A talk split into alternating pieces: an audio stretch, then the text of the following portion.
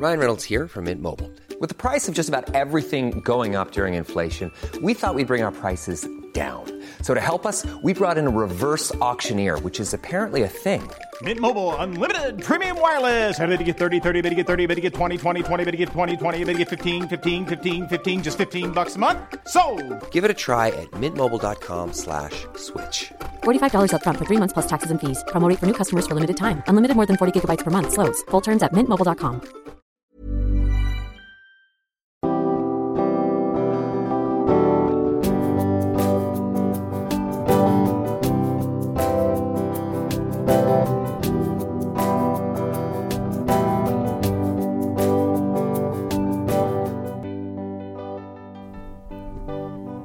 Bonjour à toutes, bonjour à tous et bienvenue dans Milkshaker, le podcast qui agite les idées reçues sur l'allaitement.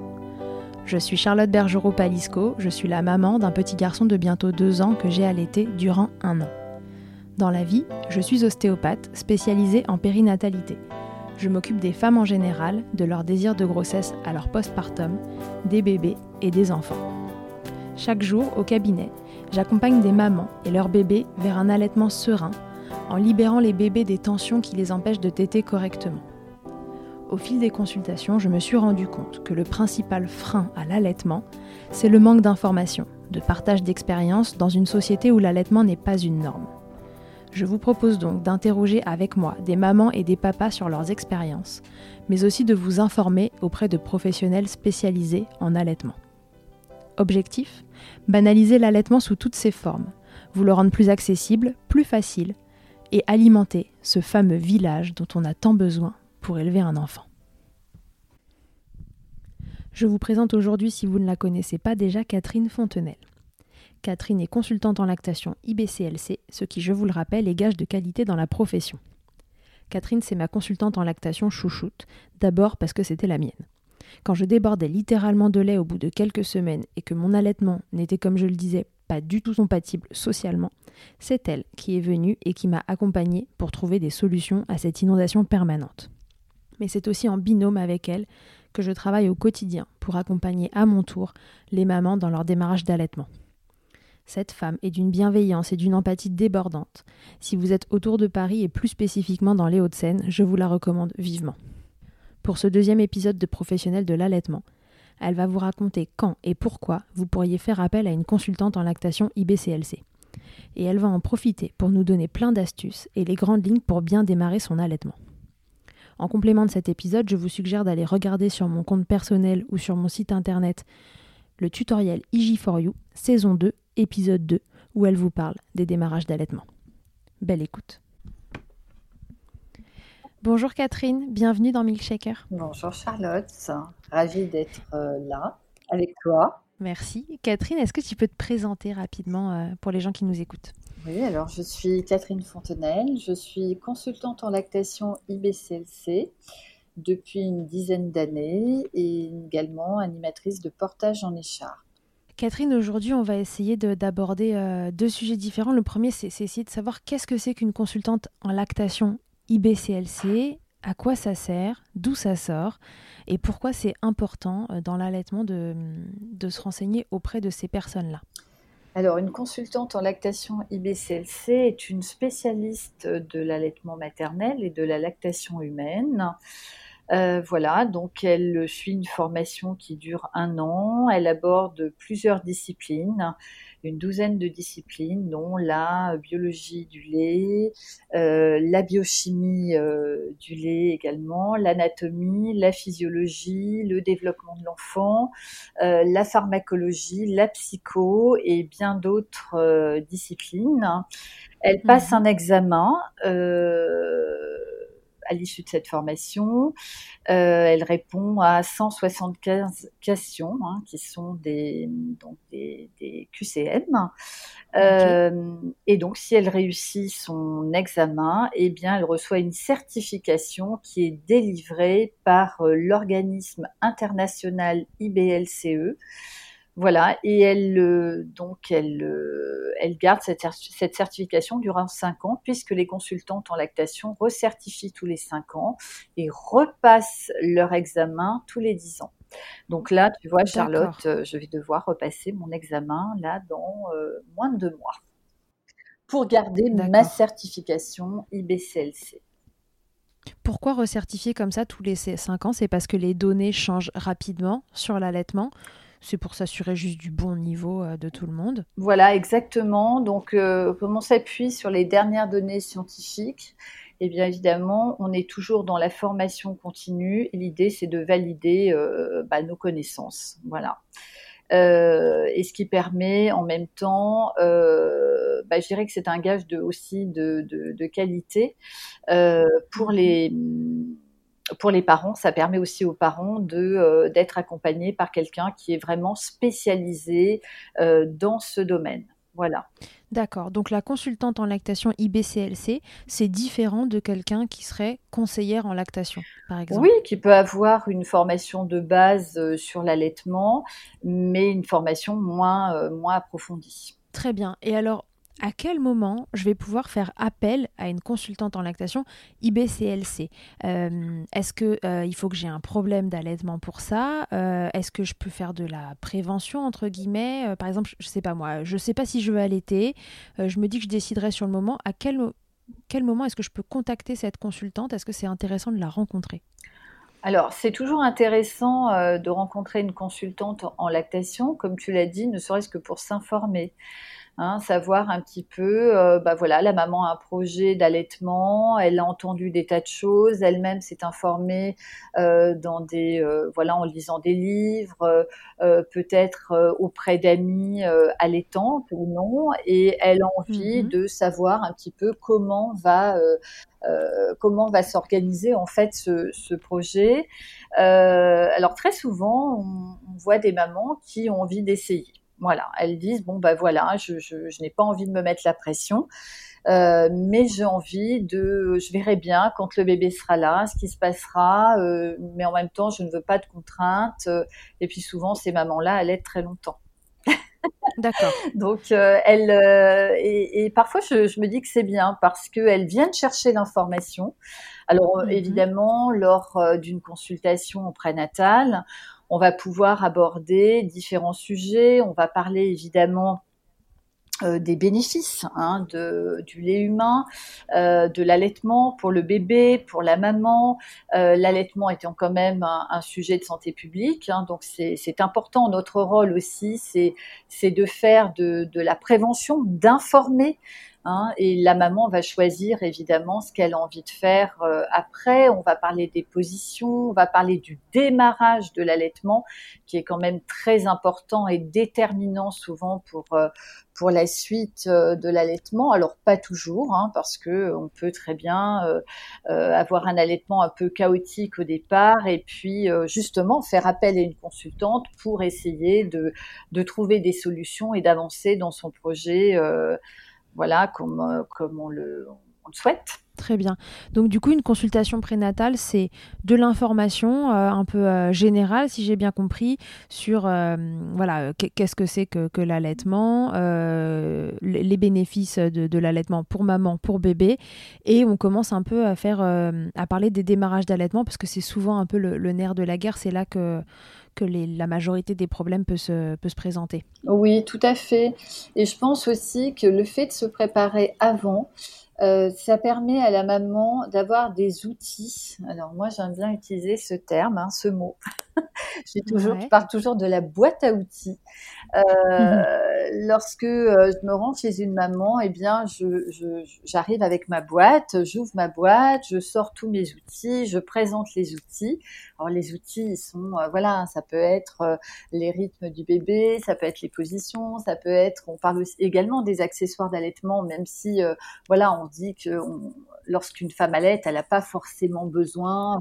Ouais, idéalement, on aimerait ne pas s'en servir, mais c'est intéressant de les évoquer. Voilà. Après, euh, on a beaucoup de maternités qui demandent à la maman de ramener des bouts de sang silicone, euh, des coquilles recueillies, etc. Des choses qui serviront pas forcément euh, et, moins elles servent et mieux c'est mais bon voilà il y a toujours le cas exceptionnel voilà qui fait qu'on peut parfois en avoir besoin temporairement Du coup, tu les renseignes sur ce à quoi ça sert et comment euh, les utiliser si jamais euh, c'était nécessaire, mais tu, fais un peu de prévention là-dessus aussi. Et puis surtout, euh, bien sûr, et puis surtout, je réponds à leurs questions. Hein. Elles vont me poser également des questions sur comment tirer leur lait, et, le rôle du papa aussi. Hein. Le papa, est-ce que je peux tirer mon lait de temps à autre, et que est-ce que le papa peut donner un biberon?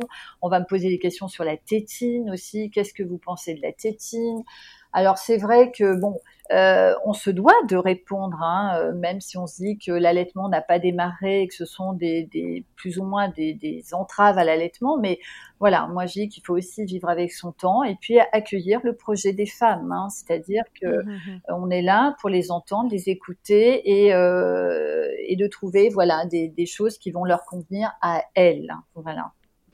Comment c'est un avantage en fait d'avoir rencontré quelqu'un pendant la grossesse? Qu'est-ce que ça va euh, apporter euh, d'avoir déjà rencontré une consultante pendant sa grossesse pour l'après Est-ce que c'est justement d'avoir déjà évoqué son projet allaitement, entre guillemets, euh, histoire qu'une fois qu'on appelle et qu'on est au bout du rouleau à J3, J5, avec un bébé qui éventuellement fait un peu mal si jamais ça va pas, est-ce que ça permet aussi que, bah, que, la consultante soit au courant du, du projet de démarrage hors chute hormonale post-accouchement, etc. Oui, alors la consultante, elle est au courant euh, du projet. Euh, oui, enfin, elle, en fait, la consultante, elle sait pas. Elle, euh, voilà, elle apporte des informations.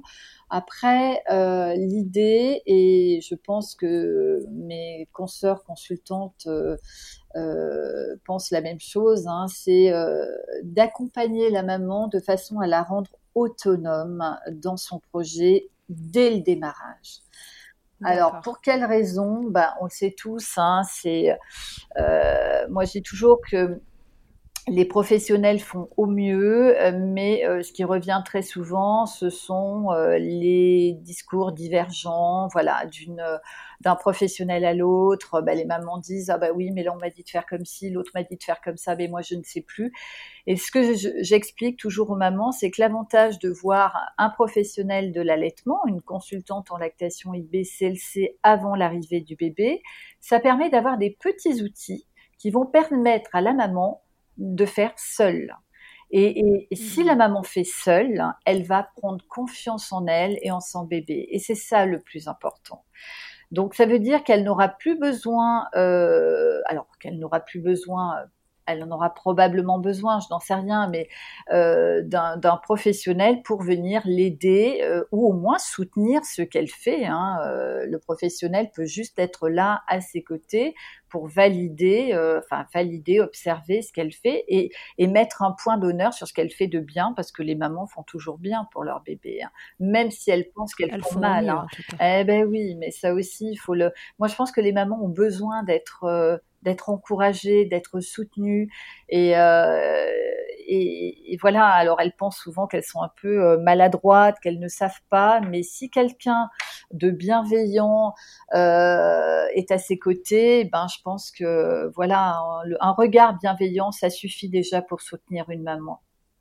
Ouais, et encore une fois, les aider à, finalement à, retrouver de l'autonomie euh, sur ces sujets où parfois on a l'impression qu'on a besoin d'aide pour allaiter son enfant, on a besoin d'être accompagné, mais, mais en fait on, on est capable d'allaiter son enfant. Les mamans savent faire.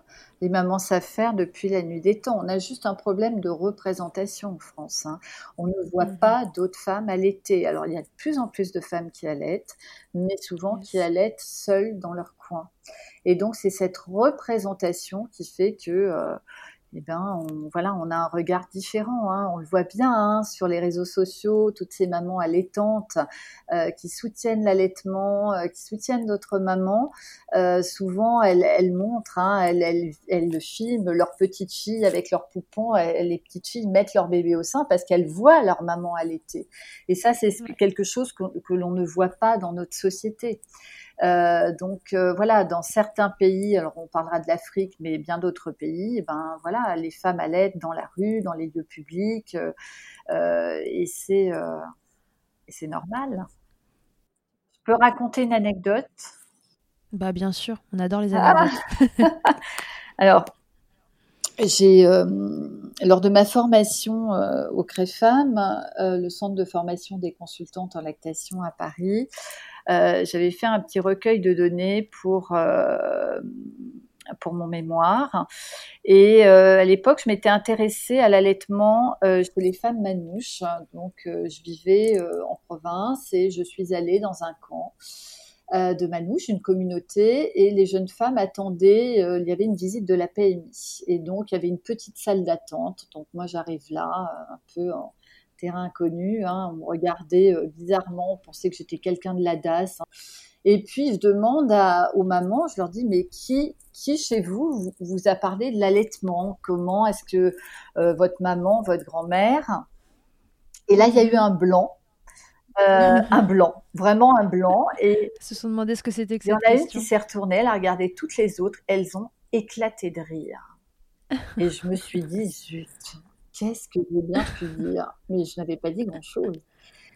Et elles se sont retournées, et il y en a une qui m'a dit, bah en fait, nous, on a toujours vu les femmes allaiter. Et là, j'avais les données de l'OMS, euh, Charlotte. Mhm. C'est-à-dire que c'est très culturel. Et dans cette communauté, alors un peu moins aujourd'hui, eh bien, les femmes ont cette représentation-là. Et c'est ça qui est extraordinaire. C'est qu'en fait, on se rend compte que les femmes ont besoin de se retrouver pour se dire que c'est normal d'allaiter, normal et, d'avoir ce soutien hein, de, de, maman à maman, parce que ça aussi c'est important. La communauté, Charlotte. Hein. Oui, la consultante en lactation est spécialiste de l'allaitement, a des connaissances approfondies et va pouvoir accompagner les mamans dans des problématiques d'allaitement ou pas, puisqu'elle intervient mmh. aussi en anténatale mais elle va pouvoir également euh, voilà orienter les mamans dans des groupes de femmes, des groupes de mères. Et euh, d'ailleurs, nous sommes très fiers à Saint-Cloud parce que nous avons un groupe de plus de 120 mamans euh, qui, communiquent, qui, communiquent, sur Slack. Et vraiment c'est extraordinaire. Parce que ça veut dire qu'il y a je sais pas, 2 heures, 3 heures du matin. Là, tu sais, c'est le moment où on est un peu, euh, voilà, un peu très fatigué, un peu à bout. On se dit, oh là là, mais qu'est-ce que c'est compliqué, mais pourquoi c'est comme ça? Et que là, on se dit qu'on peut communiquer avec une copine qui, elle, est connectée à cette heure-là, parce qu'évidemment, il y en a toujours une de connectée à cette heure-là. Et bien, ça, mmh c'est un soutien extraordinaire. Hein, c'est-à-dire qu'au-delà de la consultation d'allaitement, il y a ce soutien de femme à femme. Et moi, c'est vraiment ce que j'encourage. Et je peux te dire que toutes ces mamans, dès que je vois une maman en consultation, je l'oriente vers le groupe en lui disant, mais mm, mm. voilà, vous allez trouver là des solutions de mère à mère. Et c'est ça qui est important. Ouais, c'est hyper important. C'est même une, très grande base euh, parce que euh, les mamans. Euh, ont trouvé chacune euh, les, solutions qui leur convient et euh, prendre un petit bout de, chacune ou un peu de ci, un peu de ça. Mm. Euh, voilà, ça permet aussi de trouver des solutions à 2 heures du match chez soi sans consultante. Exactement. et alors, si tout va bien, mon, allaitement démarre bien, tout roule, mm-hmm. mon bébé tête, il me fait pas mal, il grossit, j'ai eu le droit de sortir de la maternité, parce qu'il a grossi euh, dans le, dans le laps de temps oui. Euh, parce que imposé. Hein, c'est le passeport euh, sorti, enfin le, Voilà, passeport sorti, c'est sortez vite, mais sortez avec un bébé qui a repris du poids. Oui. Ça, c'est une base. Alors, bon, tout s'est bien passé. Je rentre à la maison. Je n'ai pas vu de consultante en prénatal qui a pu m'expliquer qu'est-ce que c'est qu'un allaitement qui se passe bien. Est-ce que c'est quand même intéressant que j'en vois une un peu en bilan, entre guillemets Alors, euh, ce que je disais tout à l'heure, je pense qu'on fait appel à une consultante en lactation lorsqu'il y a une problématique d'allaitement. Mhm. Euh, après, moi, il m'est arrivé euh, de, voilà, de faire des visites chez des mamans qui souhaitaient juste avoir une validation de ce qu'elle faisait déjà de très très bien. Mais en fait, ça rassure. Hein. C'est, ça peut être rassurant d'avoir quelqu'un qui vient regarder, euh, qui a un œil toujours pareil, bienveillant, qui va observer ce que fait la maman. Et encore une fois, il y a des mamans qui en ont besoin. Et puis, quelquefois, il y a toujours des petites choses à revoir, ou pas d'ailleurs. Hein mais la maman a juste besoin d'avoir quelqu'un euh, qui a un œil averti et qui vient euh, voilà valider ce que la maman a fait. Et puis j'en profite d'ailleurs pour, euh, je vais rebondir sur l'influence de l'entourage, parce que souvent, quand une maman appelle, alors souvent, c'est pas souvent qu'une maman appelle quand tout va bien, mais si la maman appelle, c'est juste que l'entourage a véhiculé des choses autour d'elle. Mais tu sais, tu es sûr que tu as assez de lait. Euh, tu sais, moi je me souviens, j'avais un lait qui n'était pas assez riche. Hein, le médecin me l'avait dit, hein, euh, parce que c'est pas normal quand même qu'il pleure comme ça. Et la maman, en fait, a entendu des choses. Et euh, elle veut, euh, elle veut prendre la vie. Oui, euh, elle a besoin d'un autre avis et d'un avis euh, de professionnel pour savoir si ce qu'elle fait, elle le fait bien. Et, souvent, elle le fait bien. C'est juste que ce qu'elle a entendu, ben, la déstabilise tout simplement et elle, elle perd confiance et elle culpabilise en plus. Ah bah ça, les mamans, ça culpabilise. Ben oui, ça culpabilise parce qu'on veut toujours bien faire pour son bébé. Ouais. On veut faire le mieux. Oui. Ok, alors du coup, pourquoi elles t'appellent Quels problèmes elles peuvent rencontrer Alors, on va parler plus spécifiquement des démarrages d'allaitement, parce que c'est un peu le nerf de la guerre. Tu l'as dit, c'est vraiment un moment charnière dans l'allaitement. L'idéal, c'est quand même que ça se lance correctement. Euh, à quel moment, qu'est-ce qu'elles vont rencontrer comme problématique, les mamans, qui vont faire qu'elles vont appeler une consultante en lactation? Alors, les problématiques, euh, souvent, c'est, euh, bah, premièrement, alors je ne sais pas si on peut les classer en, euh, dans, toutes les problématiques que l'on peut rencontrer, mais c'est la douleur. Hein. Une maman qui a des crevasses, qui a mmh très très mal, qui est sur le point d'arrêter. voilà, c'est souvent la douleur, un bébé qui ne prend pas suffisamment de poids. Hein, là, c'est mmh voilà. Euh, après, on sort de la maternité, comme tu dis, euh, les séjours euh, sont écourtés. On n'attend pas que les montées de lait se mettent forcément en place. Et c'est vrai qu'à J2, J3, bah, quand une maman sort à J3, quelquefois, elle n'a pas forcément sa montée de lait. Hein.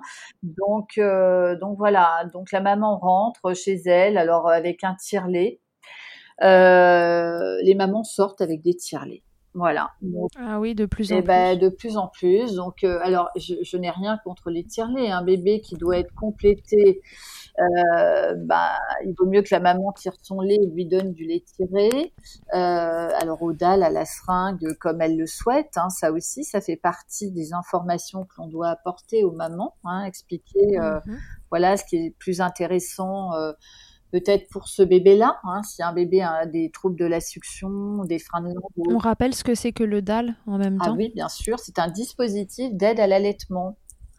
Alors le DAL, on va l'utiliser euh, ponctuellement, c'est-à-dire euh, vraiment euh, au démarrage de l'allaitement, souvent dans les unités de néonates avec des prémas, alors qui arrivent à téter quand même, hein, parce que il faut quand même qu'ils puissent voilà ouvrir la bouche, tirer la langue et extraire le lait pour aspirer un petit peu le lait. Euh, mhm. Voilà, on peut faire du dalle au sein. Alors, euh, donc c'est une. Alors je, vais expliquer hein, brièvement qu'est-ce que le dalle. Donc en maternité, on va l'utiliser parfois pour compléter un bébé et on va aspirer du lait dans une seringue. Alors soit dans une seringue, je, vais l'expliquer avec la seringue. Hein. Et puis on va ajuster une petite sonde très fine. Un petit tuyau. Voilà, un petit tuyau et on va euh, positionner l'extrémité de la sonde sur le mamelon. Alors euh, voilà, on, va poser la sonde sur le sein de la maman et, l'extrémité arrive vraiment sur le, bout du mamelon. Donc on peut mettre un petit morceau de sparadrap hein, pour maintenir le dalle. Et en fait, le bébé euh, va téter, donc le sein de sa maman va simuler recevoir du lait de sa maman et son complément en même temps.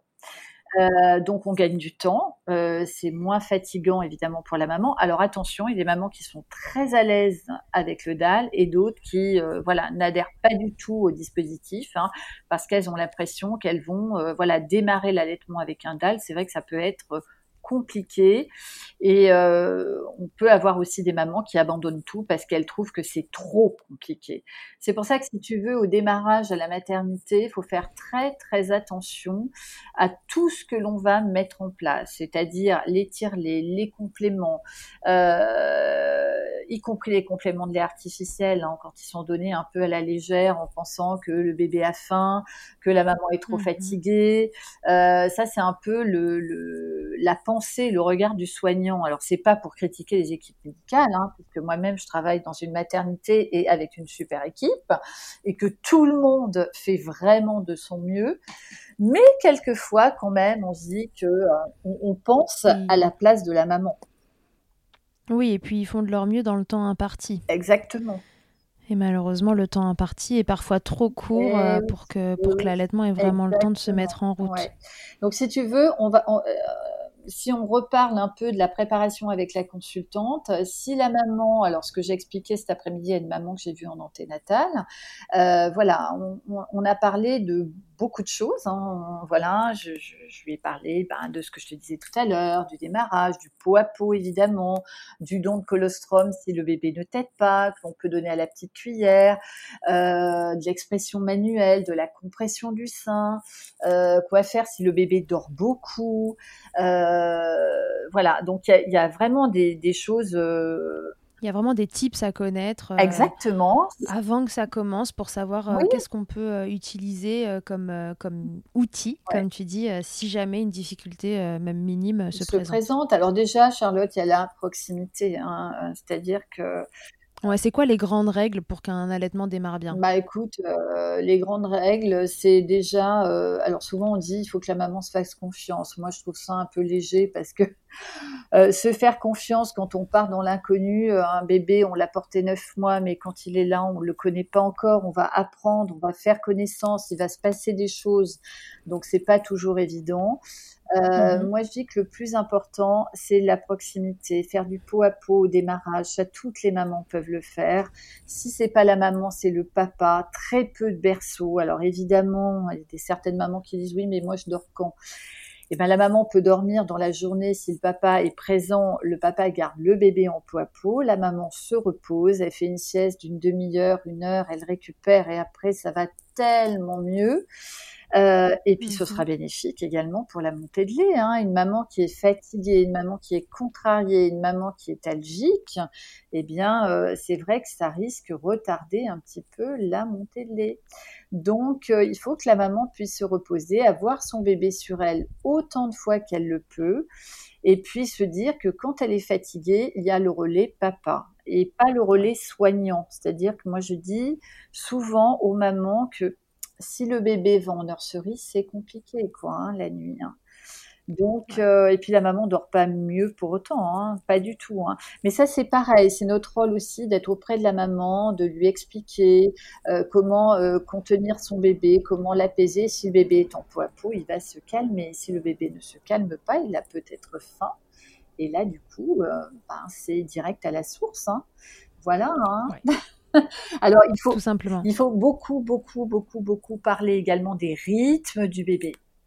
Hein, ce qui se passe dans les premiers jours et qui évolue chaque jour. Hein. Ça sera. Euh, oui, parce qu'un bébé évolue très vite. À J0, euh, voilà, on pensera comme ça. À J1, ce sera autrement. À J2, encore autrement. À J3, et après, on rentre à la maison. Et là, ça y est, euh, on est parti, c'est la grande aventure et, on va on va découvrir hein, plein de choses avec euh, avec son bébé. Donc pour revenir à ta question, euh, bah écoute, le plus important c'est la proximité. Moi j'ai toujours à la maman, qu'est-ce que vous emmenez à la maternité? un bandeau de peau à peau si vous en avez un, si vous n'en avez pas, euh, bon bah vous ferez autrement. Hein. vous pouvez mettre une petite chemise. Euh, dans notre maternité, on remet aux mamans des petits bandeaux. Un débardeur un peu élastique. exactement, ça c'est tout à fait possible. Voilà. Euh, qu'est-ce qu'on peut ramener encore à la maternité? Une petite cuillère. Voilà. Alors la petite cuillère, elle sert à quoi? Ben, quand le bébé, par exemple, dort beaucoup, hein, ça aussi, il y a des choses à prendre en compte. C'est euh, l'accouchement peut-être a été très long, ce bébé est resté coincé, il est arrivé un peu sonné. Euh, il récupère du voyage, hein, mais il va récupérer sur le corps de sa maman ou de son papa. Hein, et puis il récupère les germes de ses parents sur la peau de ses parents. Donc ça, c'est très important. Euh, également de, de, garder ce contact. Et puis, si vraiment il ne t'aide pas, et eh ben, la maman va exprimer elle-même du colostrum qu'elle va lui donner à la petite cuillère ou simplement avec le doigt. Si elle a deux, trois petites gouttes de colostrum, elle va euh, badigeonner sa bouche avec le colostrum. Et c'est bien. Ok. Voilà, parce que le bébé, ça va l'inciter à téter à un moment mhm. donné et ça le nourrit en même temps. Voilà. Ok, d'accord. Donc un bandeau de peau à peau, une petite cuillère et euh, soi-même, la proximité. La proximité et le soutien du papa, évidemment, si le papa peut être présent. La deuxième maman. Euh, le oui, voilà, exactement. Le papa soutenant et les papas sont vraiment chouettes. Hein. Je vois des papas, euh, souvent les papas ils disent mais nous on fait quoi? Et en fait, ils savent quoi faire les papas. Hein, c'est lorsque tu installes une maman sur un lit, eh bien, euh, le papa tout de suite, tu n'as même pas besoin de poser la question, hop, il va chercher un oreiller, il cale le bras de sa femme. Enfin, vraiment, les papas sont, sont top. Et ils ont un rôle à prendre tout de suite, tout de suite. Oui. Parce qu'on se pose souvent la question, mais non, tout de suite, vous pouvez prendre un rôle, messieurs, si vous écoutez. Ok, donc ça c'est la maternité, les grandes règles pour que ça se passe bien. Si d'aventure, malgré euh, tout, ce que, tout ce qui a été mis en place et, les conseils d'avant, il y a quelque chose qui se passe pas bien, euh, on va revenir sur cette question-là. C'est quoi les grands symptômes? Donc c'est la douleur, le bébé qui prend pas assez de poids, est-ce qu'il y a d'autres raisons pour lesquelles les mamans t'appellent dans les démarrages Oui, une lactation qui se met pas en place. Euh, mhm. Voilà, donc, alors là, encore une fois, pourquoi euh, faire appel à une consultante en lactation? Parce qu'il y a des choses à évaluer. Ça va se passer comment une consultation de lactation euh, en post-natal? Alors en post-natal, euh, bon, on a, on a toutes, euh, on, travaille toutes un peu dans des, des, structures différentes. Alors moi j'ai une activité à l'hôpital, encore un peu à l'hôpital et beaucoup en libéral. Euh, et puis évidemment, on fait beaucoup de domicile. Donc moi, je vais te parler de la consultation à domicile. Donc je me rends chez la maman. La consultation dure à peu près 1h30 on va faire un mmh dossier, hein, une anamnèse, pour connaître un peu l'histoire de la maman, la grossesse, euh, l'accouchement, les antécédents médicaux, chirurgicaux, des éventuelles allergies, euh, comment ce bébé est arrivé, voilà, si c'était un parcours normal, euh, s'il y a eu une, comment dire, une stimulation FIV ou autre, voilà, voilà, on, va on va faire un dossier très détaillé de la maman, des parents et du bébé. Hein. Donc le bébé, le poids de naissance, le poids le plus bas, euh, le dernier poids que l'on a, euh, mhm. voilà. Et puis, euh, et puis moi, comme tout le monde, hein, on marque le motif de la consultation. si la maman appelle par exemple pour des douleurs au mamelon, bien l'idée c'est bah, de regarder pourquoi cette maman a, mal, hein, pourquoi elle a des crevasses par exemple il y a des mamans qui ont des douleurs sans crevasse, mais euh, parce que euh, si tu veux, euh, si on n'analyse pas la situation correctement, on peut passer à côté de plein de choses. Alors, on va évaluer la succion du bébé. Hein, on va essayer si les parents euh, nous y autorisent et si le bébé est d'accord. Hein, il n'est pas question d'aller mettre les doigts comme ça dans la bouche du bébé sans être euh, autorisé à le faire. Le bébé a le droit de, de râler, hein, de se fâcher, de dire non, j'ai pas envie. Et là, on va pas insister. Et puis surtout, on va beaucoup observer. Hein, on va observer, donc on va voir comment le bébé, alors si on évalue évidemment la succion, on va regarder euh, la profondeur du palais, on va examiner, euh, on va regarder sous la langue du bébé, sous la lèvre supérieure pour voir, euh, oui supérieure pour voir s'il n'y a pas de frein, hein, ces fameux freins de langue ou freins de lèvres qui peuvent causer de sérieux problèmes.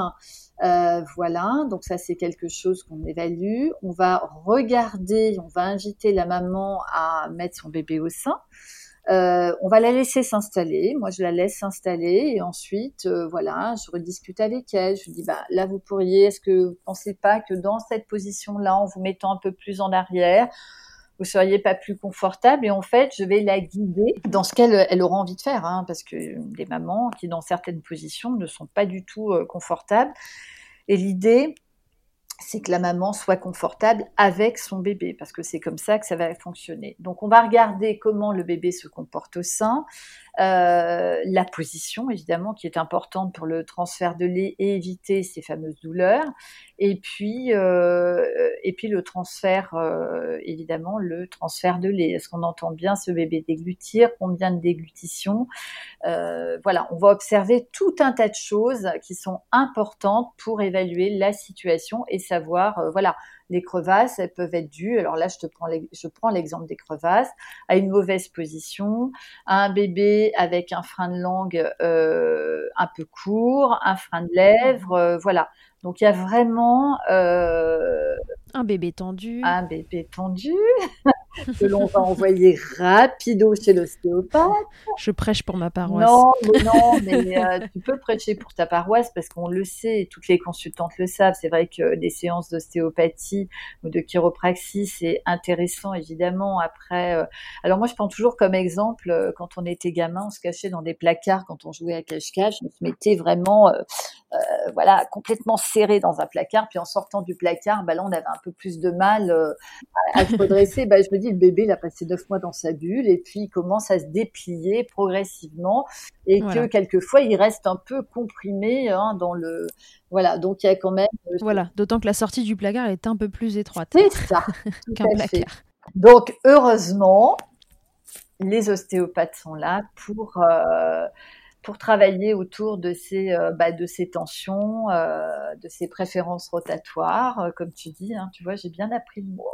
Ah un peu à droite, un peu à gauche pour la tête, mais effectivement, ça va jouer sur, euh, sur la prise de sein et sur la succion. Et d'ailleurs, à ce sujet, souvent les mamans disent, bah, sur ce sein-là, ça va très bien, mais sur l'autre, il n'est pas du tout confortable et il me fait mal. Ouais, ça c'est vraiment le signe d'un bébé qui a un blocage quelque part et euh, qui est empêché d'un côté, mais pas de l'autre. Alors justement, euh, ce que je vais préciser, c'est que euh, la consultante ne travaille jamais seule. C'est-à-dire que euh, nous, on est là effectivement pour évaluer euh, bah, la lactation de la maman, hein, la production de, lait. Est-ce qu'elle est suffisante pour le bébé? Voilà, exactement, prend suffisamment de poids, la succion du bébé, la prise de sein, les positions, c'est notre rôle. Hein, ça, c'est voilà. Mais dès qu'il y a une problématique autre euh, que l'on ne va pas diagnostiquer, mais que l'on voit. Hein, euh, tu as employé un mot tout à l'heure, euh, je ne sais plus lequel, pour ne pas dire. Suspecte. Suspecte, voilà. Eh bien, dans ces cas-là, effectivement, on va orienter et on travaille en réseau. Et c'est ça qui est intéressant. Parce que les problématiques d'allaitement sont tous, sont quasiment toujours multifactorielles. complètement. Donc, on oriente, alors euh, on oriente vers euh, ben, différents spécialistes, hein. donc l'ostéopathe, ça peut être le chiropracteur, ça peut être euh, un orthophoniste, ça peut être un ORL, voilà, et un pédiatre. Hein, oui, bien sûr. Voilà. Mhm, hein, on ne donne aucun avis médical. on n'est pas, voilà, d'ailleurs, on n'est pas assimilé profession médicale. donc voilà, si mhm. vraiment on a un doute. Hein, sur euh, la croissance d'un enfant et une fois qu'on a tout évalué, on se dit bon bah là, ben voilà, on, peut même faire un compte rendu avec l'autorisation des parents au médecin, voilà, qui va prendre en charge cet enfant. Ok, ok. Euh, d'autres euh, symptômes dans les démarrages d'allaitement Souvent, on entend parler d'engorgement, de mastite, tout ça. Ça aussi, c'est une raison pour laquelle euh, on peut appeler une consultante. Oui, alors effectivement. Alors, c'est vrai que bon, le, la montée de lait à la maternité, moi, je dis aux, enfin, à tous les professionnels qui accompagnent l'allaitement, c'est un petit message que je fais passer, parler de la montée de lait. On voit beaucoup de mamans complètement désemparées au moment de la montée de lait. Euh, mmh Elles savent pas ce qui leur arrive, elles comprennent pas, elles pensent qu'elles vont rester comme ça pendant des semaines. Euh, voire des mois, les pauvres, mon Dieu. Et, euh, et puis d'une femme à l'autre, évidemment, ce sera différent. Il y a des montées de lait qui passent complètement inaperçues. La maman a des seins souples, elle va juste remarquer que les écoulements ont changé de couleur, que les selles du bébé ont changé de couleur, et ça c'est très bien. Mais dites, moi, j'ai pas l'impression, non, ils sont pas plus tendus que ça. Euh, voilà, tout va bien. Et puis euh, d'autres mamans qui voient leur poitrine doubler de volume, euh, qui devient très dure, très dense et elles n'arrivent même pas à faire téter le bébé, le lait ne s'écoule pas. C'est compliqué, mais c'est pas grave. Il y a des remèdes. Toutes les situations peuvent être normales entre guillemets. ce qu'il faut, c'est être accompagné et savoir que ça. Voilà, c'est ça, hein, d'expliquer à la maman ce qu'elle peut faire. Euh, des massages très doux sous l'eau chaude, la technique du verre tahitien.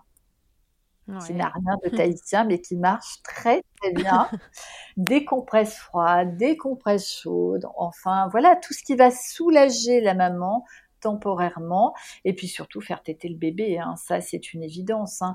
Alors, quand les seins sont très, très, très tendus, la maman peut faire ce que l'on appelle, alors là, euh, comme ça, l'expliquer, l'assouplissement par contre-pression pour assouplir l'aréole et, et, permettre au bébé de, de, bah, de prendre le sein euh, plus facilement. D'accord, c'est pour aider le bébé dans sa prise. Exactement. Mm. Ouais, c'est un peu technique à expliquer et puis. Oui. Euh, oui à l'oral comme ça, c'est un peu, c'est un peu compliqué. Ouais. Mais il faut rencontrer un consultant il, faut, voilà, il faut assouplir euh, la... Alors, juste une, dernière chose, hein, j'ai oublié tout à l'heure. On a parlé du pot à pot, on a parlé de la petite cuillère, et moi, je dis toujours aux mamans, si vous voyez une consultante en lactation en prénatal, vous avez le numéro de votre consultante.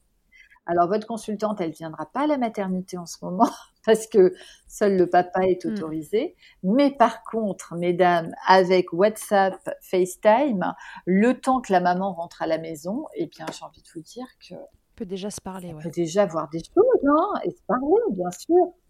Et euh, je crois qu'on a oublié de dire un truc, mais parce que ça nous paraît évident, parce que, enfin voilà, euh, Catherine, on travaille souvent ensemble, elle sait que, que je connais pas mal de, choses sur l'allaitement, mais euh, il y a un truc qu'on a oublié de dire, mais c'est que l'allaitement, c'est à la demande. Ça, c'est la, la première règle qui est toujours aussi valable et qui va l'être encore longtemps, c'est que bébé va au sein euh, aussi souvent qu'il le souhaite Alors, bébé va au sein aussi souvent qu'il le souhaite, c'est la question. Et on entend encore toutes les trois heures. Bah, L'allaitement, c'est pas toutes les trois heures. Hein. Ouais, ça, je trouve que c'est bien de le rappeler. Voilà, c'est pas toutes les trois heures l'allaitement. Alors, évidemment qu'il y a des cas euh, particuliers, hein, des bébés prématurés qui doivent effectivement avoir des apports toutes les trois heures parce qu'ils ne se réveillent pas forcément nous sommes bien d'accord et encore, hein, j'ai envie de dire que entre deux prises hein, euh, euh, de repas, enfin entre deux repas, ils peuvent très bien aller au sein, même s'ils lèchent un peu le sein de leur maman, c'est pas interdit. Hein. Généralement, on fait beaucoup de peau à peau.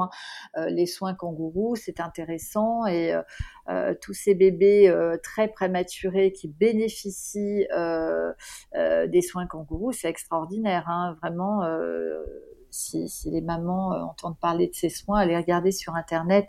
Il y a vraiment, euh, on explique l'intérêt de ces soins-là. C'est beaucoup de proximité, c'est Voilà, beaucoup de proximité dans la prématurité. Et voilà, l'idée, c'est de remettre un peu ce bébé dans sa bulle. Hein. C'est sûr qu'il sera toujours mieux contre le corps de son papa ou de sa maman que dans une couveuse avec euh, voilà du bruit, des germes et, et voilà.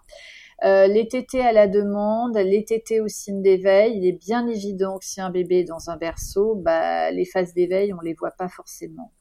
Alors c'est pas que la maman n'a pas un œil sur son bébé, c'est juste que si la maman est fatiguée et puis quand on vient d'avoir un bébé, ben on n'a plus de visite, euh, on le voit bien, les mamans communiquent beaucoup par euh, avec leur smartphone et voilà. Donc le bébé, lui, il fait des signes, hein. il envoie des petits clignotants hein, en disant bah voilà, moi je suis prêt à téter là, mais n'attendons pas que je pleure, sinon je vais me fâcher très fort. Et après, c'est vrai que c'est beaucoup plus compliqué de mettre un bébé au sein quand le bébé pleure. Quand il hurle. Voilà. Donc si on a le bébé sur soi, eh ben c'est simple. C'est-à-dire que la maman, et ça c'est le rôle de la professionnelle, de regarder avec les parents, de dire regardez, ça c'est une phase d'éveil. Là, votre bébé est prêt à téter. Et donc les parents, ils apprennent comme ça.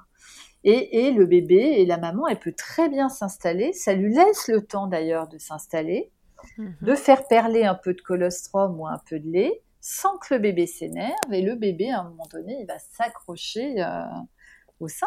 Hein. Ouais, dans le calme. Dans le calme. Et alors surtout pour les mamans qui ont mal au sein, hein, ça c'est pas normal. Il n'est pas normal d'avoir mal je le mmh. précise, hein, j'insiste, euh, et ben si la maman anticipe, bah, c'est sûr que le bébé est beaucoup plus détendu. Donc ça se passera beaucoup mieux. Mm. Ouais, ça c'est important, repérer les signes d'éveil. Et puis c'est vrai que voilà, quand on devient parent, on apprend euh, tous les jours. Et ça c'est clairement un truc que, les professionnels autour peuvent, euh, peuvent accompagner, à savoir reconnaître euh, le, signe d'éveil d'un bébé qui commence à, à, ouvrir les yeux, à chercher quelque chose, à passer une main devant la bouche. Il y a de, vraiment des signes, hein, voilà. Et, ça c'est, on, en parle tout le temps aux parents. Hein. Regardez, observez. Hein. L'allaitement à la demande, c'est pas suffisant. La demande, un bébé qui dort, il peut dormir pendant 5-6 heures. Euh, mmh, donc ça, c'est, ça va être compliqué. Par contre, euh, l'allaitement au signe d'éveil, et ce qu'il faut savoir, c'est que plus le bébé a accès au sein, plus il tête et, plus l'envie d'y retourner et, ça va faciliter. Et plus il stimule. Et voilà, et ça va faciliter évidemment le démarrage de l'allaitement et la poursuite de l'allaitement. Mm. Alors, on est plus à 8-12 tétés par 24 heures. L'OMS dit même jusqu'à 18 tétés par 24 heures si, au retour à la maison, on compte les petites tétés en grappe là du soir, qui sont très, très importantes. Hein, les bébés Oui, en fin de journée, il y a souvent une période comme ça où les bébés têtent euh, un peu tout le temps. Oui, et les bébés, en fait, changent de comportement, hein, les tout petits, là, en fin de journée. C'est-à-dire qu'ils se recalquent sur le rythme qu'ils avaient in utero. Hein. C'est-à-dire. On dit toujours aux mamans, vous imaginez quand vous étiez enceinte, euh, dans la journée, euh, c'est vrai qu'on sent pas beaucoup les bébés bouger, on est toujours en mouvement. Hein. Et le soir, quand vous vous allongez sur votre canapé ou dans votre lit, alors là, ça galope et là, les mamans sentent vraiment leur bébé bouger. Mais en fait, le bébé mhm. va reprendre ce rythme-là. Et du coup, tant mieux, il va téter très souvent, et comme il tète très souvent, il arrive sur un lait qui est beaucoup plus riche, beaucoup plus gras. Et c'est tant mieux parce que peut-être que dans la nuit, ça lui permettra d'espacer un petit peu, d'espacer un petit peu cet été. Sur un malentendu, peut-être on pourra dormir un petit peu. voilà. Ok. Euh, alors ensuite, Catherine, euh, on avance un petit peu dans l'allaitement. Euh, on se demande à quel autre moment on pourrait avoir besoin d'une consultante en lactation. IBCLC. et il euh, euh, y, a, une grande étape une fois que les démarrages d'allaitement sont passés, que ça roule, que bébé tête bien, que petit à petit il espace été ou pas, qu'on dort ou pas. En tout cas, à un moment, euh, c'est fréquent que les mamans aient à reprendre le travail. Est-ce que c'est un moment où la consultante peut intervenir? Comment elle va pouvoir aider la maman pour gérer cette reprise du travail? Alors, la consultante a un rôle important hein, au moment de la reprise du travail. Euh, bon nombre de mamans euh, m'appellent souvent pour me dire voilà, euh, j'ai, je vous appelle pour une consultation, voilà, pour, pour un sevrage. je reprends le travail, je compte sevrer mon bébé. Ah oui, donc elle t'appelle souvent pour un sevrage. Pour elle, reprise du travail rime, un, voilà. un peu Alors, Pas toujours, hein. quelquefois, ce sont des mamans qui ont vraiment envie de continuer, d'autres mamans qui ont envie de faire un mix, hein, donner peut-être le sein le matin, le soir, et, et, le reste du temps, donner autre chose que du lait euh, maternel parce qu'elles ne peuvent pas ou elles ne souhaitent pas tirer leur lait. Ça, c'est leur choix. Mmh Alors, le rôle de la consultante, ça va être déjà d'accueillir hein, le, projet de la maman et de savoir exactement où elle en est dans ce. Est-ce qu'elle a vraiment envie de sevrer Et très souvent, on se rend compte que c'est un problème d'organisation. C'est-à-dire que la maman ne se projette pas encore au travail, elle ne sait pas trop comment ça va s'organiser. Souvent, elle n'a pas envie de reprendre tout simplement parce que c'est une séparation. Elle va se séparer de son bébé.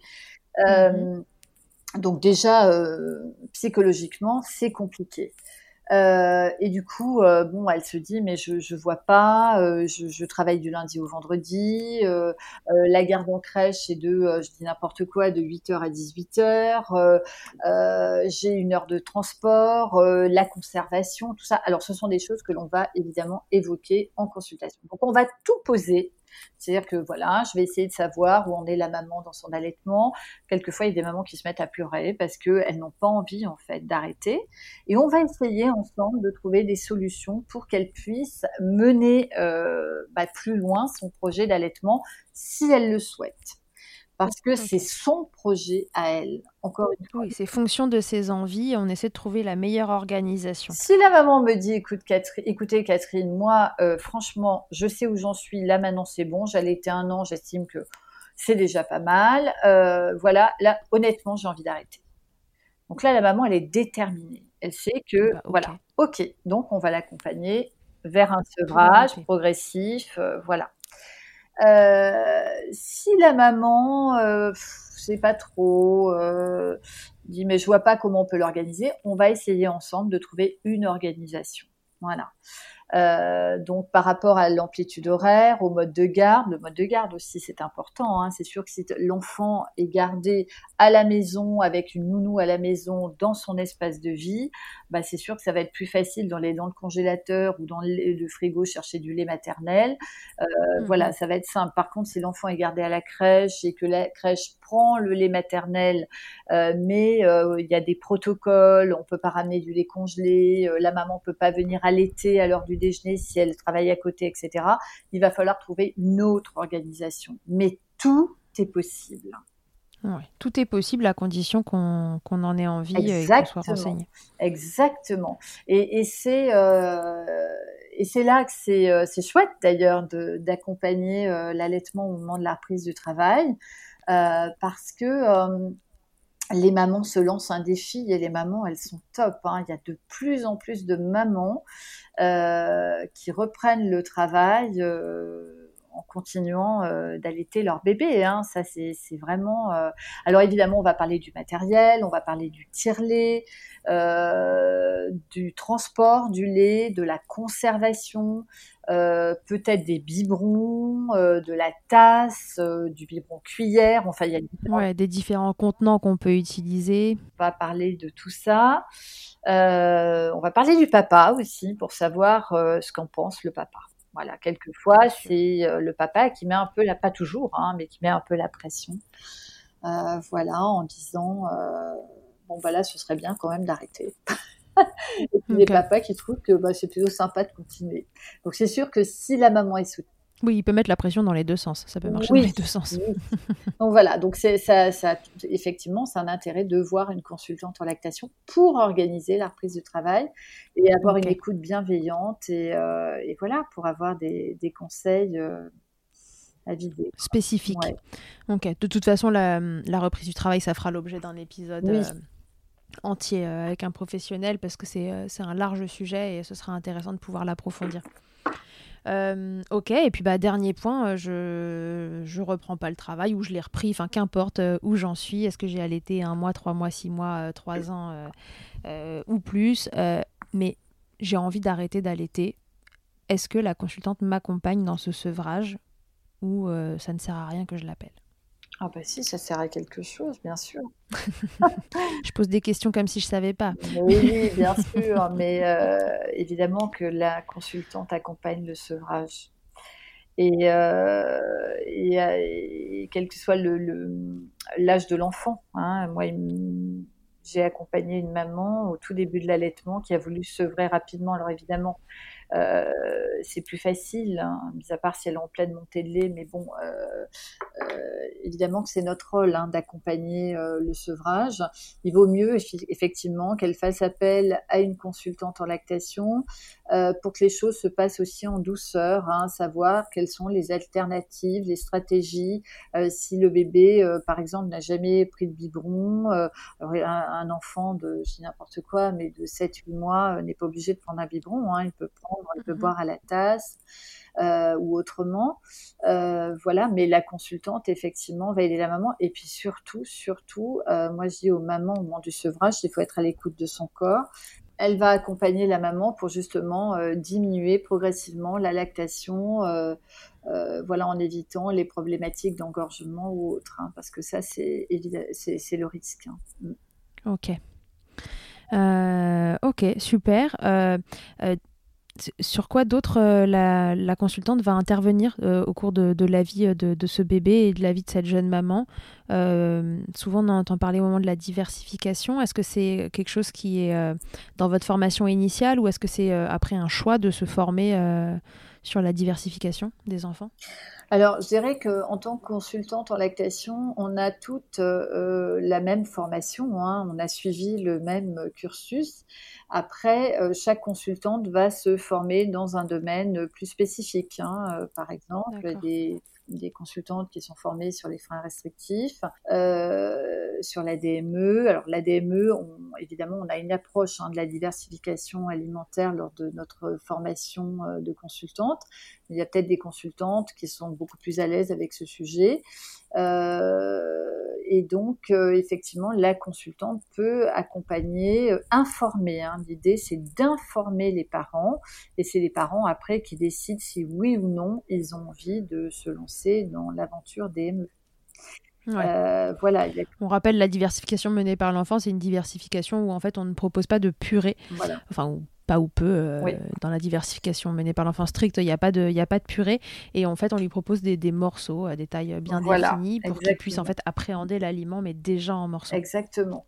Et puis euh, il y a des consignes aussi de sécurité. Il hein. faut que l'enfant soit capable de se tenir assis.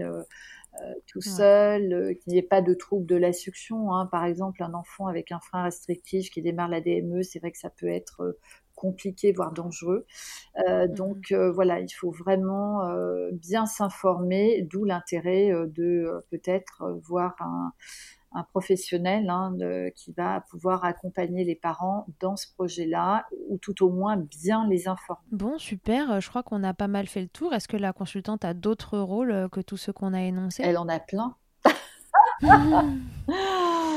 oui, je pense qu'elle en a d'autres. Elle en a d'autres. Alors, euh, en dehors de l'accompagnement des parents, elle a un rôle également auprès des professionnels, hein, puisqu'elle peut euh, faire de la formation hein, auprès de, des professionnels de la santé, euh, de la petite enfance également. Hein, mais ça, c'est très intéressant pour les, les structures euh, d'accueil euh, comme les crèches, euh, les haltes garderies. Alors peut-être un peu moins, mais ça dépend. Enfin, en tous les cas, les structures d'accueil en général, elle peut former les équipes hein, aussi à l'accueil de l'enfant à l'été. Comment accueillir un enfant à l'été, les protocoles peut parler de la conservation du lait, etc. et travailler sur, mhm. euh, sur euh, même un projet euh, pédagogique. Hein. C'est ce que j'ai fait lorsque je travaillais en crèche. J'ai pu travailler avec, avec l'équipe. Ouais, de façon à ce que les informations qu'on donne à la maman sur ce qui est faisable et les informations qu'on donne à, enfin, qui sont présentes dans les structures soient un peu les mêmes, en fait, qu'il y ait cohérence entre les deux côtés. Oui. Et puis auprès des, des, des assistantes maternelles aussi. Hein. Mmh voilà, de pouvoir euh, former les assistantes maternelles à l'accueil de l'enfant à l'été également. Ok. Merci beaucoup, euh, Catherine, pour, euh, pour cet épisode riche en informations. Euh, il ouvre encore une fois des portes vers plein d'autres épisodes pour, pour approfondir chaque, chaque sujet qu'on a énoncé. Mais là, déjà, ça nous donne une bonne idée de, de pourquoi c'est si important parce qu'on parle quand même pas mal maintenant des, des consultantes en lactation IBCLC. C'est parfois compliqué de faire la différence. tout le monde dit un peu qu'il est OK en allaitement. Quelle est, quelle est la spécificité de ces consultantes euh, par rapport à, d'autres personnes qui ont des formations euh, qui sont euh, peut-être très bien, mais qui sont peut-être moins complètes aussi. et, et, voilà, et savoir à, qui on s'adresse et, dans quelle mesure c'est et dans quelles conditions, pardon, c'est il faut faire appel à une consultante pour, pour régler des problématiques ou simplement se faire accompagner en prévention, prendre des infos, etc. On se retrouve bientôt pour un prochain épisode, Catherine. Et puis. D'ici là, euh, je vous souhaite à tous et à tous euh, et à tous et à toutes pardon, une bonne journée et à bientôt dans Milkshaker. À bientôt. Merci beaucoup d'avoir écouté cet épisode de Milkshaker. Vous pouvez suivre l'actualité du podcast sur le compte Instagram du même nom et sur mon site internet charlotte-bergerot.fr dans la rubrique podcast. Vous y trouverez aussi une série de tutoriels pour mamans et bébés réalisés durant le confinement. Si vous avez apprécié ce podcast, n'hésitez pas à le soutenir en laissant un commentaire, en lui attribuant 5 étoiles ou encore en en parlant autour de vous.